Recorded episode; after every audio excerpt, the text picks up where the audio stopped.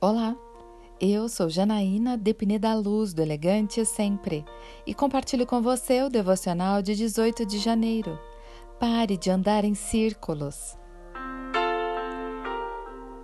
Também no deserto vocês viram como o Senhor, o seu Deus, os carregou, como um pai carrega seu filho, por todo o caminho que percorreram até chegarem a este lugar.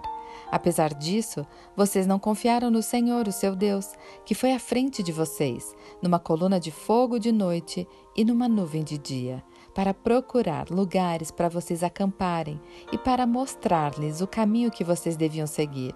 Quando o Senhor ouviu o que vocês diziam, irou-se e jurou: Ninguém desta geração má verá a boa terra que jurei dar aos seus antepassados, exceto Caleb e Josué Deuteronômio capítulo 1, versículos 31 a 38.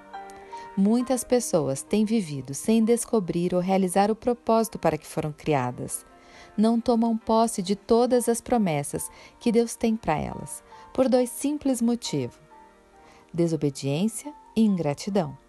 Não obedecem aos mandamentos e ordenanças de Deus e, além disso, não reconhecem as bênçãos recebidas, são murmuradoras e não gratas foi assim com os israelitas que fugiram do Egito.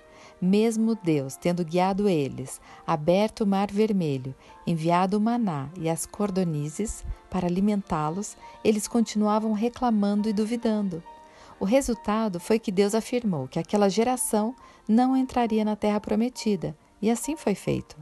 Moisés demorou 40 anos para atravessar o deserto do Sinai com os israelitas, que fugiam da escravidão do Egito.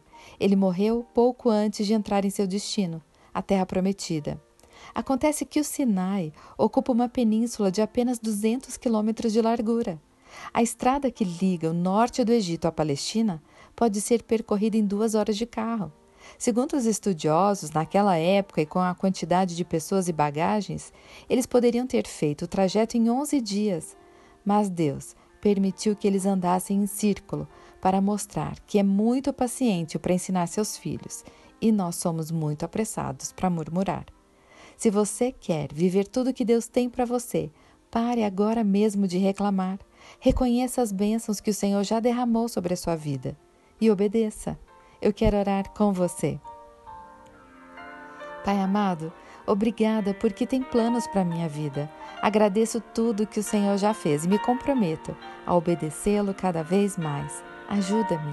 É isso que eu lhe peço, em nome de Jesus. E eu peço a você.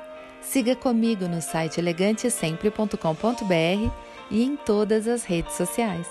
Um dia maravilhoso para você!